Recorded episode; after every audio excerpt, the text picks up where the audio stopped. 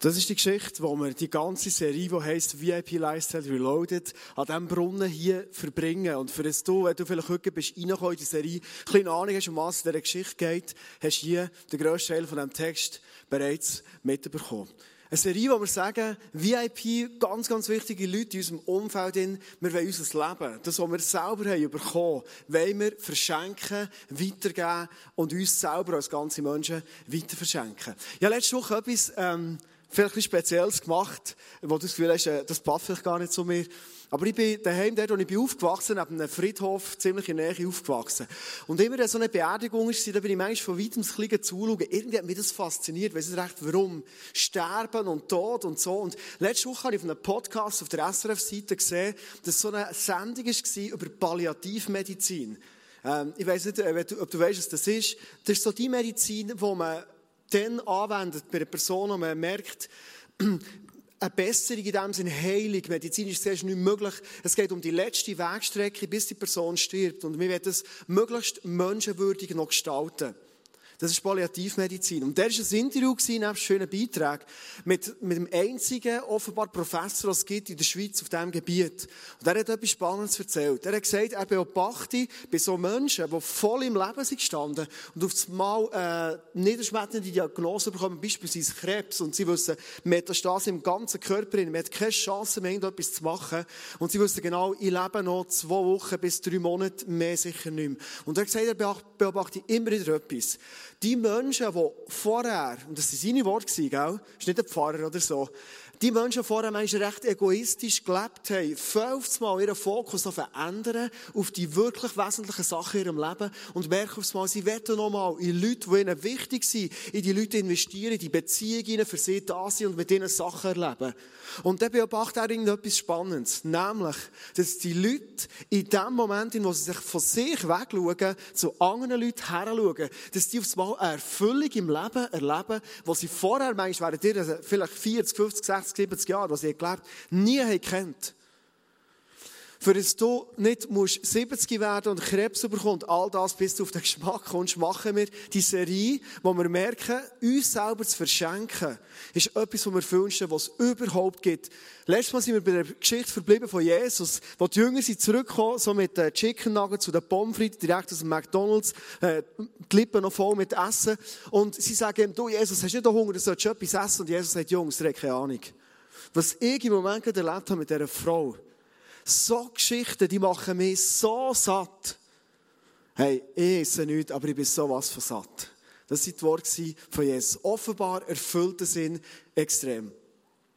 Die Geschichte, ein paar Fakten dazu, weil die ist doch relativ speziell.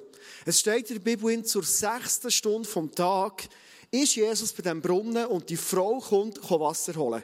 Das ist sehr speziell, weil zu dieser Zeit war es so, die sechste Stunde, es mit im Tag, was heiß war. Die Leute sind am Morgen vor dem Sonnenaufgang oder am Abend, die Sonne untergegangen ist, Wasser holen, weil es ist schwer war, das zurückzutragen. Und wir wollten das unbedingt machen, wenn es nicht zu heiß ist. Eine zweite Sache, die speziell ist, die Frau geht nicht in Sichar, wo die Geschichte abspielt, in der Stadt in, zu diesen Brunnen Wasser holen, sondern sie geht weit weg auf das Feld raus, zu dem Jakobsbrunnen, dort Wasser holen. Weißt du warum? War einfach so. Gewesen. Und der dritte Faktor speziell ist, die Frau, die kommt zu diesem Brunnen und in der Bibel steht, dass eigentlich der Brunnen dort immer ein Begegnungsort war. Und die Frau, in der Bibel steht, ist ganz allein zu diesem Brunnen her. Warum? Weil im Brunnen, dort haben sich die Frauen getroffen. Das war Kaffeekränzchen. Dort hast du äh, erzählt vom Nachbarsmädchen, das gestern in den Garten einen Stein geschossen und weiss nicht was. Und all die Geschichten, das war Socializing. Das war so Facebook zu dieser Zeit. Die Frauen sind auf den Brunnenrand gehockt, haben Selfies gemacht. Das war so der Punkt, oder? Warum geht die Frau allein, wenn niemand anders dort ist, an einen Brunnen, der weit weg ist von der Stadt, Wasser holen?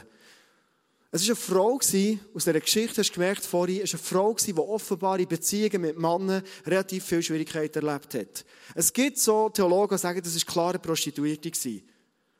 Wahrscheinlich ist sie so dermaßen gemieden worden von den Frauen im Dorf, dass sie eine Einzugängerin ist worden und darum ganz allein zu einer Tageszeit, wo niemand geht, zu dem Brunnen gegangen ist. Und Jesus trifft sie. Und es entsteht ein Gespräch, es entsteht etwas, was die Frau noch nie erlebt hat und es setzt das ganze Dorf positiv gesehen in Brand. Das Thema heute ist Liebe anstatt bekehren.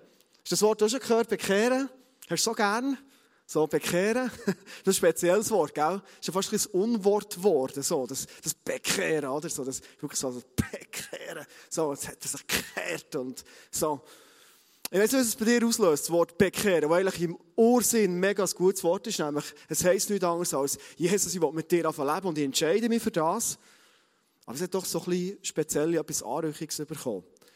Ich mache zum Start in die Message ein Interview mit einer Person, die mir ein Mail hat geschrieben hat, wo sie gehört dass wir eine VIP-Lifestyle-Serie macht, und gesagt, das ist so cool, dass wir die Serie machen. Aber, wenn du die vor zwei Jahren hättest gemacht, ich wäre am Sonntag nicht in die Kirche gekommen bei dieser Serie. Warum es so war, erzählt sie uns jetzt geht, äh, live on stage. Anna, bitte kommst du auf die Bühne. Und wie wir es immer machen, wenn Leute auf die Bühne kommen, geben wir einen grossen Applaus. Schön bist du da.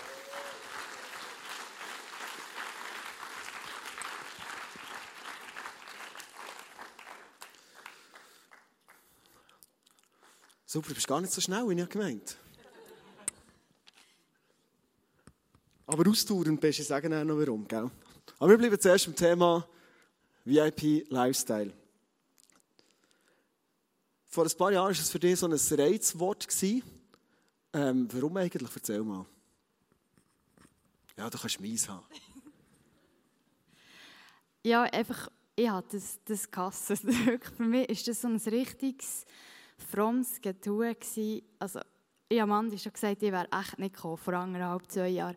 Mir hat es aber schon gelangt, wenn da eine Small Group wieder für irgendwelche VIPs beten. Dann musste ich aber krampfhaft überlegen, welchen Namen, welche Person, habe ich letztes Mal gesagt, sollte ich wieder die gleiche nennen, dass niemand merkt. Und dann hat mir gedacht, hey, auch noch beten aber ich sage euch, ich habe das in der kürzester Zeit immer vergessen.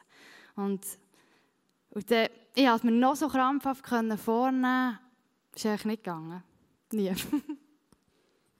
Gut, sie lieben dir, nebst vielen anderen Sachen, du bist so ehrlich, das ist so genial. Und jetzt habe ich wieder so gesagt, excuse, du bist sehr ehrlich. Unsere, oder meine zweite Frage ist, was hat sich verändert, dass du heute mit Überzeugung, der Glaube, den du hast, die Beziehung mit Jesus, du die teilst mit anderen Leuten, was ist passiert? Ja, ich habe mich auch gefragt, warum warum habe ich mich jetzt so auf die Serie gefreut? Und ich gemerkt, ich hatte dann nicht das Herz. Gehabt. Ich habe überhaupt nicht, ja, ich habe mich selber nicht als wahrer Christ gefühlt und, und empfunden, weil ich, ich bin weder musikalisch, noch kann ich worshipen, noch kann ich auf der Bühne stehen und predigen. Und evangelisieren ist das schon gar nicht. Also, ich hatte nichts, gehabt, wo, wo ich so wirklich christlich sein könnte. Es hat mir auch die frühere Gemeinde hat mir das und mein Umfeld auch genug eingerichtet, dass ich das so geglaubt habe. Und es ist also so weit gegangen, dass ich sogar die, Gitarre von meinem Vater ins Zimmer genommen habe, und zwar vier Jahre lang mit der Hoffnung, ich würde vielleicht mal musikalisch werden. ist heute noch nicht so. Und ich habe gemerkt, ich hatte das Herz so nicht. Gehabt. Und ich bin nachher, also ich schon immer den Traum, gehabt, ich habe für die Sportler und ich erlebe dort echt Gott mehr als jetzt, wenn ich äh, drinnen hocken oder Worship oder so, also Musik machen. Und, und habe nachher gemerkt, ehrlich ist mein Traum, für Sportler da sein und, und denen auch die Liebe von Gott weiterzugeben. Und ich habe gemerkt, wenn ich das will, will können dann muss ich selber irgendwie mit mir im, im reinen Sein zu wissen, ich bin, ich bin ein guter Christ, also ja, guter Christ, dass ich das kann. Ich bin seit einem Jahr jetzt bei Andrea Jenser im Mentoring. Das ist eine Sportmentorin und Psychologin von SRS. Und dort sind wir das eigentlich angegangen und es ist relativ schnell auf die Lüge, dass ich nicht ein guter Christ bin, gekommen. Also das war irgendwie tiefer in mir, als ich es selber realisiert habe und gewusst habe. Wir sind es angegangen und ähm, sie, ich konnte lernen, dass, dass Gott nicht nur Worshipper und Prediger liebt, sondern dass er jeden Mensch mit diesen Fähigkeiten und diesen Leidenschaften, die er ihnen gegeben hat, liebt. Und ja, ich konnte so die Lüge abgeben und, und merken, wie Gott mein, mein Herz geheilt hat, Stück für Stück. Und, und wie nicht die Leidenschaft, die er mir gibt, wirklich auch können, sicher ausleben und für Gott ausleben. Und wie nicht Potenzial frei ist geworden, das vorher nicht da war. Und, und, und wie ich plötzlich ein Herz für Leute bekommen und, und, ich nicht mehr musste denken, oh, jetzt sollte ich noch beten oder so. Und es hat einfach. Und ich konnte einfach können, können ausstrahlen und, und für Leute so da sein. So genial, ich darf gerne Applaus geben zwischen eine krasse Geschichte.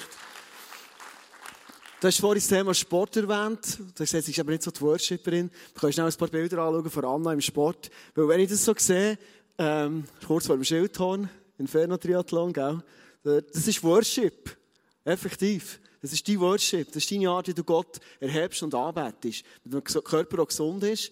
Und ähm, erzähl doch uns zum Schluss noch, wie lebst du das jetzt konkret? VIP Lifestyle, was heisst das für dich? Ist schon etwas passiert? Ja, durch das, dass ich auch hier mit Leidenschaft regelmäßig im Trainieren bin und gesagt mit Sportlern so unterwegs bin, aber auch Wettkämpfe bin und jetzt auch die Sportmentoren-Schule mache, habe ich auch hier wieder Zugang zu ihnen und immer wieder die Möglichkeiten, dort zu sein. Und, und durch das, dass ich jetzt die Leidenschaft auch kann mit einem Herz austragen. Sie weiss, ich habe eine Identität in Gott und, und Gott liebt mich mit, mit dieser Leidenschaft, die er mir geschenkt hat. Merke ich auch, die Leute kommen strahlen wie etwas auch aus, oder ja, sie, sie Licht aus, das ich vorher nicht, nicht konnte. Und, und sie kommen so danach brutal ehrlich mit, mit Ängsten oder Sachen von Leuten, die ich nicht kenne und, und, und wo ich dann einfach darf, darf sagen sein in, in diesem Umfeld. Und ohne dass ich jetzt etwas muss machen muss, also ich, ich, ich tue immer noch niemand evangelisieren oder predigen oder irgendwie da Bibel zitieren, das liegt mir immer noch nicht. Aber ich kann es echt, ich kann leben und, und das ist, glaube ich, das, was was jetzt konkret macht. Und für mich das eindrücklichste Erlebnis ist, ist wirklich das Jahr am ähm, Inferno gewesen.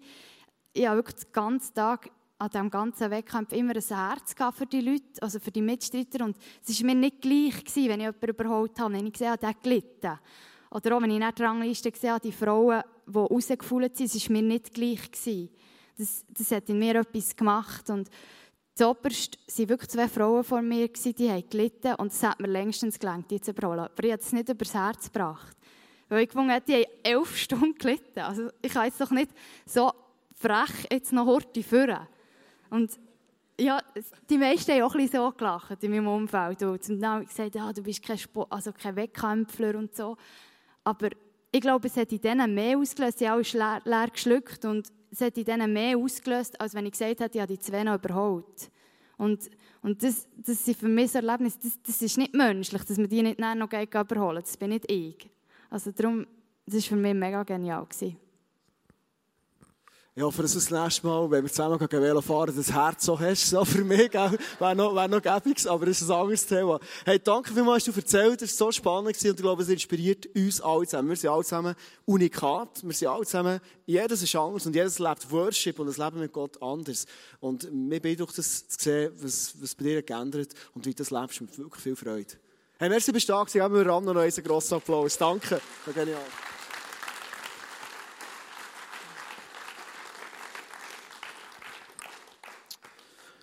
Merci, Roadies, seid ihr heute da gewesen. Das ist auch so genial, wirklich.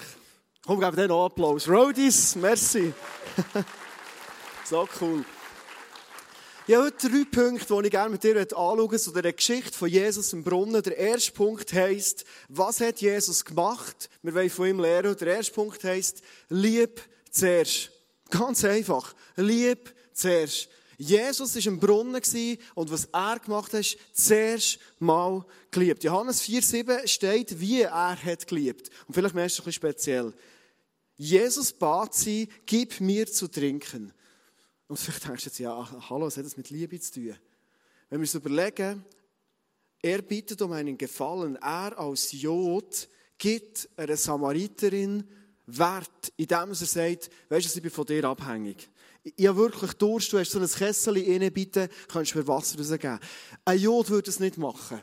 Ein Rabbi, wie Jesus war, ein gelehrter Jod, schon gerade gar nicht, gegenüber einer samaritanischen Frau. Wenn er sagt, bitte, kannst du mir helfen, ich habe Durst, zeigt er, hey, ich achte dich und ich respektiere dich. Er wartet nicht, bis sich etwas ergibt. Finde ich so spannend. Jesus ergreift die Initiative.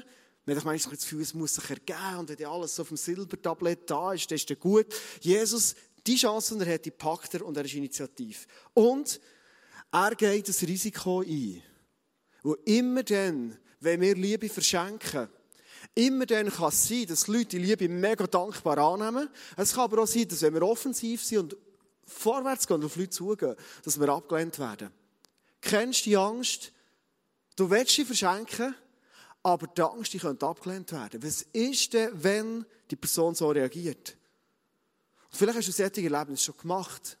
Du liebst Jesus über alles, du bist begeistert von ihm, du erzählst einer Person etwas und du so merkst, hey, die Person die hat ein müdes Lächeln drüber.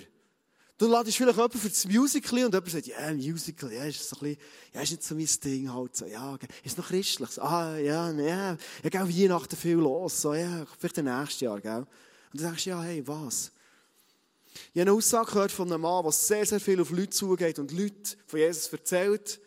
Aber so ein richtiger Evangelist. Und er hat auf die Frage, wie ist denn bei ihm mit der Angst vor Ablehnung folgendes gesagt. Er sagt, schau, Immer wenn Leute mich ablehnen, weiss ich, sie lehnen nicht mich ab, sondern sie lehnen eigentlich Gott im Himmel ab, wo sie noch gar nicht kennen können.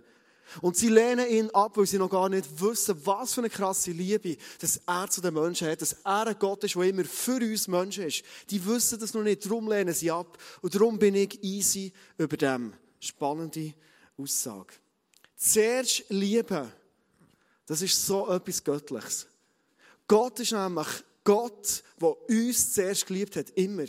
Gott ist der Gott, dass dann, wenn wir untreu sind, er uns liebt. Er kann nicht anders, als uns zuerst zu lieben. In der Bibel steht Römer 5,8, Gott hingegen beweist uns seine Liebe dadurch, dass Christus für uns starb. Und zwar in welchem Moment? Drinnen? dann, wo wir noch gegen ihn waren, dann, wo wir Sünder waren, dem Moment, in, wo du vielleicht noch sagst oder hast gesagt, oder Leute um dich herum sagen, hey, Jesus, ja, wenn brauche ich das, ich bin recht gut unterwegs, interessiert mich nicht, Leben nach dem Tod, ja, weiss doch nicht. In dem Moment sagt Jesus, schau, egal was du über mich denkst, ich liebe dich bereits. Unaufhörlich. Zuerst lieben ist nichts anderes, als eine göttliche Liebe weiterzugeben. Liebe heisst, ich mache den ersten Schritt auf Menschen zu. Ich weiss wie du das lebst in deinem Leben. Das ist ja manchmal noch so eine Challenge, oder? So am Montag Morgen gehst du arbeiten und hast vielleicht noch ein bisschen Musik auf den Ohren, es ist sieben, du bist auf dem Bus und, und du hast so keine Lust, irgendjemanden zu lieben. Kennst du das? Kenne ich manchmal so. Einfach keinen Bock drauf. Wirklich. Oder vielleicht manchmal gibt es Situationen, wo du überfordert und denkst, hey, wie soll ich hier jetzt mit Liebe reagieren, das ist doch nicht möglich. Wenn der Antwort geben, wo im Römer 5 steht, Römer 5, 5, dort steht, denn uns ist der Heilige Geist geschenkt und durch ihn hat Gott unsere Herzen mit seiner Liebe erfüllt. Ist das bewusst? Wenn du glaubst und wenn du Jesus hast aufgenommen, der Heilige Geist ist aufgenommen in deinem Leben, dann ist dein Leben gefüllt mit Liebe. Weißt du, was der Grund ist, warum wir oft das nicht spüren und nicht für wahr halten? Weil wir nicht bereit sind, die Liebe zu verschenken. Liebe merkst oft erst dann, wie viel du Liebe eigentlich hast, dann, wenn du entscheidest und jetzt gebe ich es weiter. Erst dann merkst du es. Letzten Freitag bin ich vom Arbeiten heimgekommen, bin zwar noch daheim weiter arbeiten, und dann ich ein Meeting mit einem jungen Typ, und ich merke mega Freude auf das Meeting. Aber ich war so auf der Schnauze. Ja, ich hatte so keinen Bock, mir zu verschenken für den. Dann kommt mir ein Vers in Sinn, auf so merke du, der Heilige Geist ist in mir, er wird das Gespräch leiten, es wird super werden, das Gespräch. Und ich habe Liebe für ihn, das hätte ich zwar eh, aber ich habe Liebe für die Zeit und die Energie, die ich reingeben will. Es war so ein genialer Moment, der Heilige Geist hat gewirkt und ich kann eine Liebe verschenken. Die ist bei uns in unserem Herz drin. Es ist einfach so. Ob du es glaubst oder nicht, am besten probierst du es mal aus. Am besten probierst du es mal aus bei deinem Nachbar, weißt du, der, der nie grüßt. Der, der mürrisch Keib. Gehst mal und grüßt ihn einfach. Mal schauen, was passiert. Oder vielleicht probierst du es mal speziell aus, so in Situationen, wo du merkst, es ist eine Spannung in der Luft zwischen Kollegen beim Arbeiten. Du merkst, es, es, es überfordert mich ein bisschen. Und auf so merkst du einen Impuls von Gott, der sagt, hey, geh mit der Liebe von mir dort rein. Und du wirst auf einmal merken, hey, weißt du, die Liebe verändert so dermaßen viel. Oder vielleicht im Hinblick auf das Musical, das ist dir klar, welche Leute das deine Freunde sind, die du einladen Aber manchmal gibt es so Leute, wo du denkst, also, der, äh, nee, also, der kommt sicher nicht in ein Musical. Und genau der wird aufs Mal kommen. Liebe in unserem Herzen haben wir mehr, als wir denken. Haben wir mehr, als wir überhaupt mal ausschöpfen können. Liebe ist in unserem Herzen der Heilige Geist unbegrenzt da. Ich komme zum zweiten Punkt. Der zweite Punkt heisst, glaub an sie. Und jetzt bewusst immer wieder die weibliche Formulierung gemeldet, weil Kirche ist oft sehr männlich. Also bleiben wir mal ein bisschen beim Weiblichen, da kannst du es ersetzen mit Glaub an ihn. Was mich beeindruckt in dieser Situation mit Jesus, er kommt ein Brunnen und er glaubt an die Frau.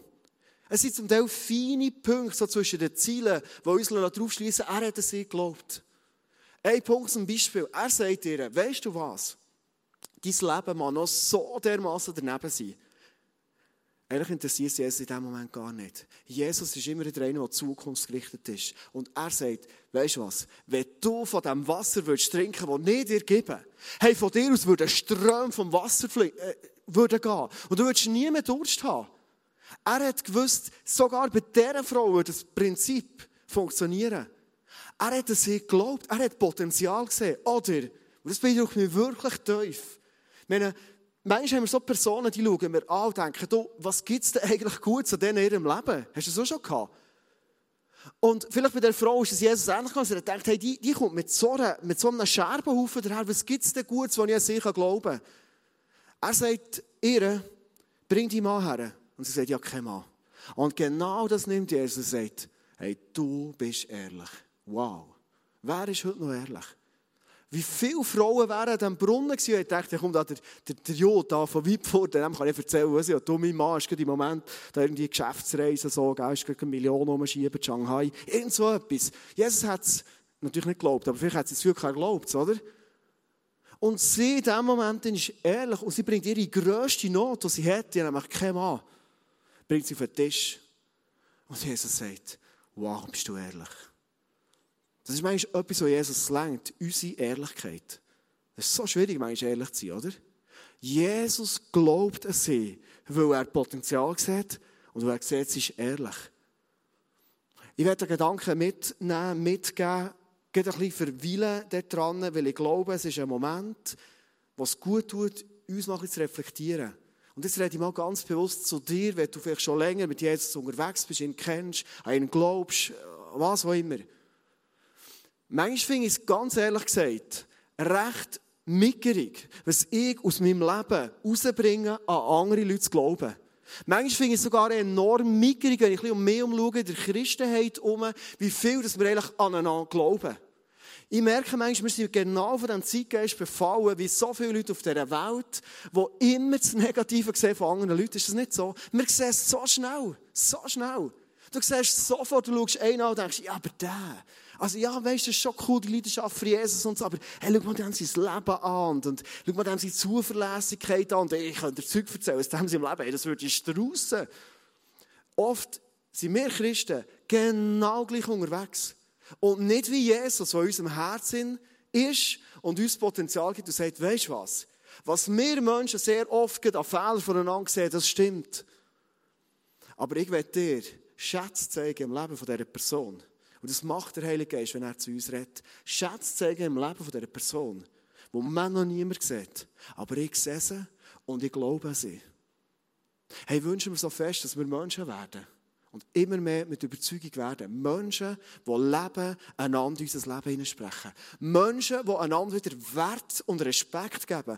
Menschen, die einander göttliche Ideen und Wahrheit einander ins Leben hineinbringen. Weil dann wird es passieren, dass unser Leben wird aufblühen Menschen, die das leben, und das sind Menschen, die nicht besser sind als andere, aber das sind, glaube ich, Menschen, die Jesus so viel Platz geben in ihrem Leben. Menschen, die das machen, musst du mal beobachten.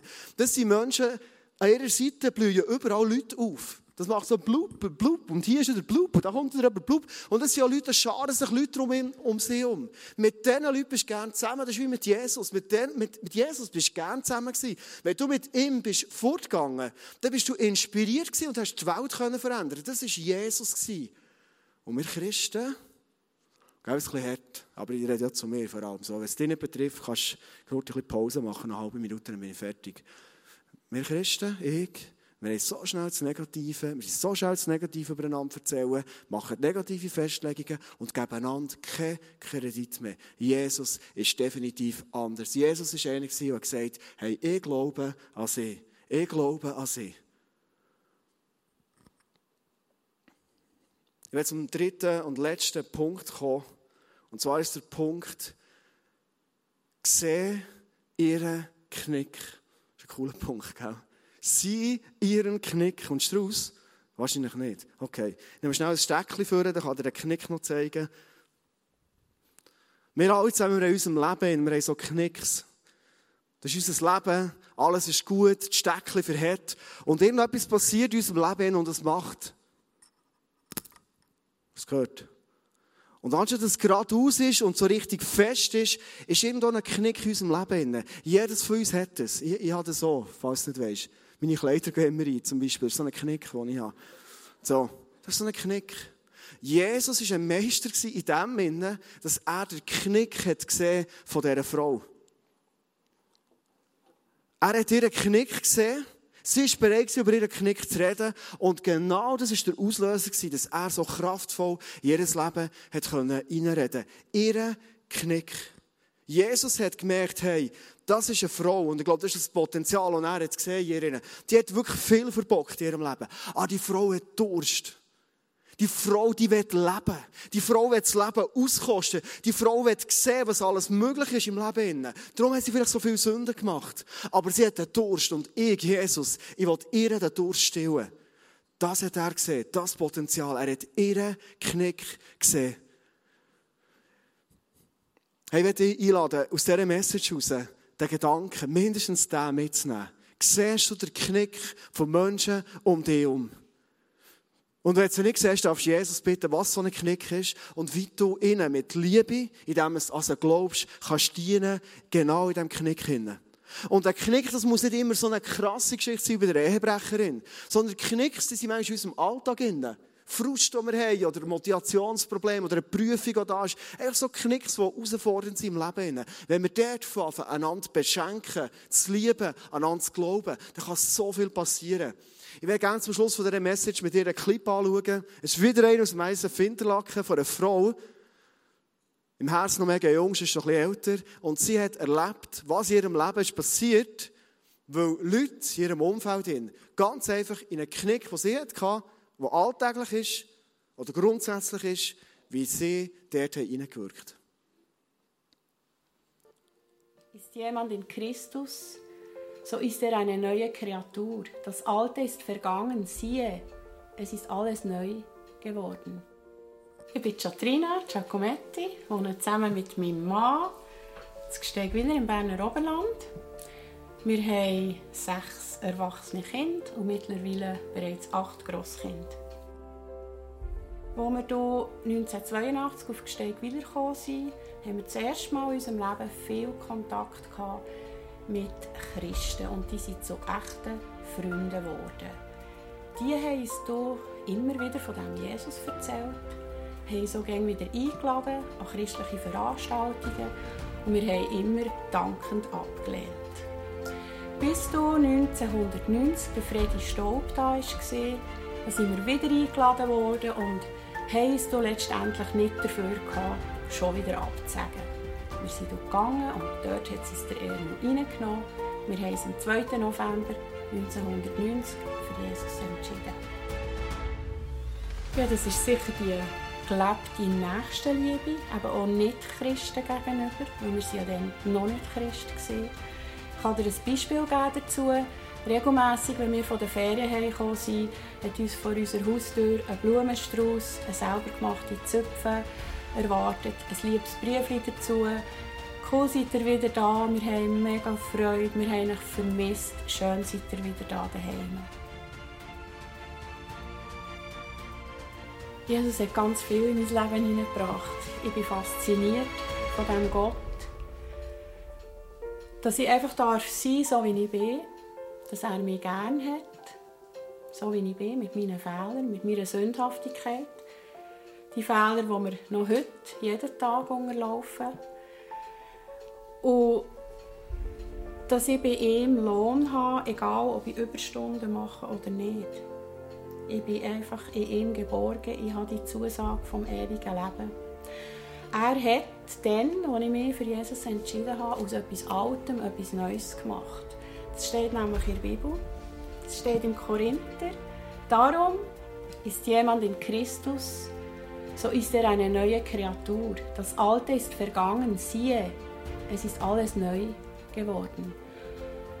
Und das fasziniert mich so an diesem Gott, dass er mich nicht verwirft als fehlerhafter, sündhafter Mensch, sondern dass er aus dem Alten etwas Neues macht. Er hat einen Plan, er weiß schon, wie das Neue aussehen soll. Und diesen Gedanken, den finde ich so genial, dass ich den für mein Leben auch ein bisschen umzusetzen. Ich bin eine leidenschaftliche Näherin, das ist mein Hobby. Ich tue aber nicht aus neuen Materialien neue Sachen herstellen, sondern ich brauche alte Sachen und aus diesen Sachen, die man eigentlich auf den Köder werfen sollte, ich schöne neue Taschen herstellen. Und diesen Gedanken, den hat Gott in mein Herz gelegt und den finde ich ganz genial. Was mich beeindruckt an diesem Clip ist, der Knick, den Chatrina hatte, das ist nicht, weiss was für ein Knick war, sondern es war ein grundsätzlicher und ein alltäglicher. Du kommst von der Ferien heim, es gurkt dir klar, der Alltag kommt wieder, wow, Nachbarn wieder an uns denkt, so genial. Das ist ein Knick. Und sie reagiert Nachbarn. Super Leute, oder? Oder Nachbarn haben gewusst, hey, die Beziehung, die ich habe, die wir haben mit Jesus, wir wünschen uns, dass jede Person hat. Und sie hat einen Knick gesehen, dass die Personen, die Nachbarn, die Beziehung noch nicht haben. Und hat gesagt, komm, lass uns unser Herz offen haben, für das sie Jesus lernen können. Das war der Knick. Sie hat rein geliebt, geglaubt und es ist Veränderung passiert. Wenn wir diese Geschichte schließen, die ich diese Woche mitbekommen habe, die mich mega beeindruckt. Vor gutem Jahr habe ich ein Pärchen getraut. Sie sind nicht von hier, kennen sie nicht, ich muss nicht überlegen, wer es ist. Und etwa vor zwei Monaten läutet er mir an und sagt, hey, weißt du, uns geht es nicht gut. Meine Frau hat seit einem halben Jahr einen Freund. Und ich bin so am Telefon und dachte, es darf nicht wahr sein. Nein. Seitdem treffe ich mich regelmäßig mit ihm, so gut es geht, von der Zeit her. Und letzten Donnerstag sitzt er mir vis-à-vis und erzählt mir, wie es ihm geht, dass er beschäftigt. Und ich merke, in seinem Leben ist etwas passiert. Er hatte einen riesen Knick gehabt. Seine Beziehung mit Jesus ist am Wachsen wie nie zuvor. Und dann erzählt er mir ein Beispiel und das werde ich dir mitgeben. Vielleicht auch ganz persönlich für dich mitzugeben. Für dich und für dein Leben, für Sehnsucht, die du hast, wo du sagst, ich will so gerne Jesus begegnen wie das die Frau im Brunnen hat gemacht. Und er sagt, schau, für mich ist es manchmal so schwierig als Mann, ich bin jung, ich bin voll im Saft, einfach allein zu sein. Ich habe Sehnsucht nach, äh, nach Gemeinschaft, ich habe Sehnsucht nach Zärtlichkeit, nach, nach all dem. Und dann ist er mit dem Auto unterwegs und auf Sachen und in meinen Sinn, du weißt was, in der Bibel steht, wenn du mich hast, mir Jesus, dann brauchst du nichts anderes. Das ist das, was Jesus gesagt hat. Hey, wenn du das Wasser hast, das wird aus dir raus sprudeln. Du wirst nie mehr Durst nach nichts. Und dann sagt er, du, wenn das so ist, hey, lass es mir ausprobieren. Und er schaut auf seinen Beifahrersitz, wo sonst seine Frau sitzt. Und dann siehst du ein bisschen Puff da drauf, da Flaschen und so. Dann hat er das Zeug mal hinterher geschossen. So, dass er ein bisschen fragt, dass Jesus wenigstens angenehm kann sitzen kann. Und dann sagt er, schau, auf soll ich mit dem reden, wie meine Frau nebenan sitzen. Und weißt du, was ist passiert? Sie haben dann noch die Augen der Leute leuchten. Auf das Mal hat Jesus mir Antwort gegeben. Ich habe Fragen gestellt. Und er hat durch Gedanken mir Antworten gegeben. Du, das ist fein ein bisschen gegangen, hat er gesagt. Etwa eine halbe Stunde haben wir dann fein ein bisschen zusammengeschnurrt. Das ist ein Bauper, die reden so. Am Schluss sagt er etwas, das hat mich mega berührt. Er sagt, schau, als wir da ein bisschen gegen Schluss waren vom Reden, hat er so den Wunsch gehabt, er die Nähe. Und hat für mich so gespürt. Und so hat er gemerkt, wie der ganze Körper von ihm warm wird. Und er wie jemand gespürt, der ihn von hinten umarmt. So wie er es selber erlebt hat, wenn sie sich als Mann und Frau zusammen umarmt. Und er sagt, das ist eine Liebe, ich kann nicht mal eine Frau toppen. Jesus sieht den Knick im Leben von diesem jungen Typ und gibt ihm die Antwort. Hey, und ich werde dir das als Ermutigung mitgeben für dein Leben. Dort, wo du Knicks hast und manchmal irgendwo, wie das die samaritanische Frau gemacht irgendwo hergehst, für die Knicks, äh, die Knicks zu füllen. Jesus sagt, hey, komm zu mir mit dem. Bei mir kannst du alles haben, es hat keinen schalen Nachgeschmack. Ich werde dir beschenken. Und ich werde es dir als Ermutigung mitgeben. Für Leute in deinem Umfeld, wo du denkst, hey, das wäre so genial, wenn die Jesus würden lernen kennen, wie ich ihn kenne. Dass du weißt, hey, wenn ich hergehe, herstehe, ihren Knick. Und ich glaube, das Einfachste und das Nach... Ähm, das Einfachste zum Umsetzen ist immer wieder, in dem Moment, wo wir vor einer Person sind, ihre Not kennen unsere Ohren auftun, Speak Listening. Jesus redet zu mir. Was soll ich tun? Du kannst sicher sein, Jesus wird es zeigen. Und genau das kannst du. Und meistens merke ich, Jesus sagt, bett für die Person. Meistens sagt er mir ganz konkret, wie ich soll beten soll. Aber er wird es zeigen, wie du für eine Person beten kannst. Und es ist die beste Art, für den Knick hineinzuwirken. Du hast auf dem Stuhl heute einmal mehr, schon letzten Sonntag, so eine Knickkarte bekommen. Darum sind die extra so gemacht, hat der Predigt heute, oder? Genau. Und du kannst ähm, die Karten knicken. Und die Idee ist, eins ähm, von diesen Karten kannst du hier rein tun, dass wir ihm eins auf dir helfen, für Freunde zu beten, wo du willst, Jesus lernen kennen. Und die andere Karte nimm die mit, hey, du hast ein Spiegelschäftchen, wo auch immer, wo dich erinnert, für die Personen zu beten. Du kannst es gerne während der Worship-Zeit, die jetzt kommt, noch machen. Einfach für Leute da sind und für sie zu beten. Darf ich dich bitten, zum Schluss aufzustehen? Ich würde gerne für uns alle zusammen beten.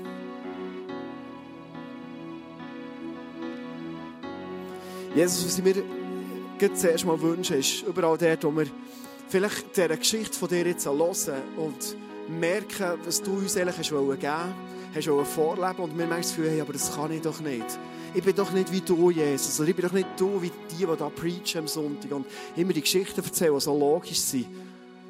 Jesus, ich bitte dich konkret, dass du eine Antwort gibst, heute und in den nächsten Tagen, genau in diesen persönlichen Knick hinein. Jesus, dass du uns zeigst, wie wir zuerst lieben können, wie wir glauben an andere Leute und sehen, was es auslöst und was du veränderst, Jesus. Danke bist du ein Gott, der es uns immer so einfach macht und sagt, lieb, Glaub für andere und bet für andere. Und mehr müssen wir gar nicht tun. Jesus, ich wünsche mir, dass du uns hilfst, dass wir zu Menschen werden können, die Potenzial sehen im Leben von anderen Leuten. Dass wir nicht mehr denken, hey, meine Freunde sind so weit weg von dir, Jesus. Jesus, sind genau ein Gebet fort von dir. Oder noch weniger. Oder sie näher an deinem Herz, als wir bis jetzt immer gedacht haben, Jesus. Ich bitte dich, dass wir sehen wie du siehst. Und Jesus, jetzt bitte ich, dass du uns eine Liebe gibst. Spürbar. Und ich rede nicht von dieser Liebe, die ausgossen ist in unserem Herz, die steht und die muss ich nicht bitten, sondern eine Liebe im Sinne, dass wir einen Blick haben, dass wir sehen, hey, du willst uns brauchen, für das Leben von unseren Freunden reich zu machen. Du hast genau den Weg gewählt. Und danke, Jesus, hilfst du uns dabei. Danke, Jesus, dürfen wir aufstehen und mit dir zusammen auf deine Stimme hören. Und einfach umsetzen, was du sagst, Jesus. Und sehen, wie du eingreifst und wie du veränderst und wie du Leben total neu machst, Jesus. Weil du voll Liebe bist und weil du so gut meinst mit uns, Jesus. Danke deine Liebe heute Abend da, spürbar, erlebbar. Amen.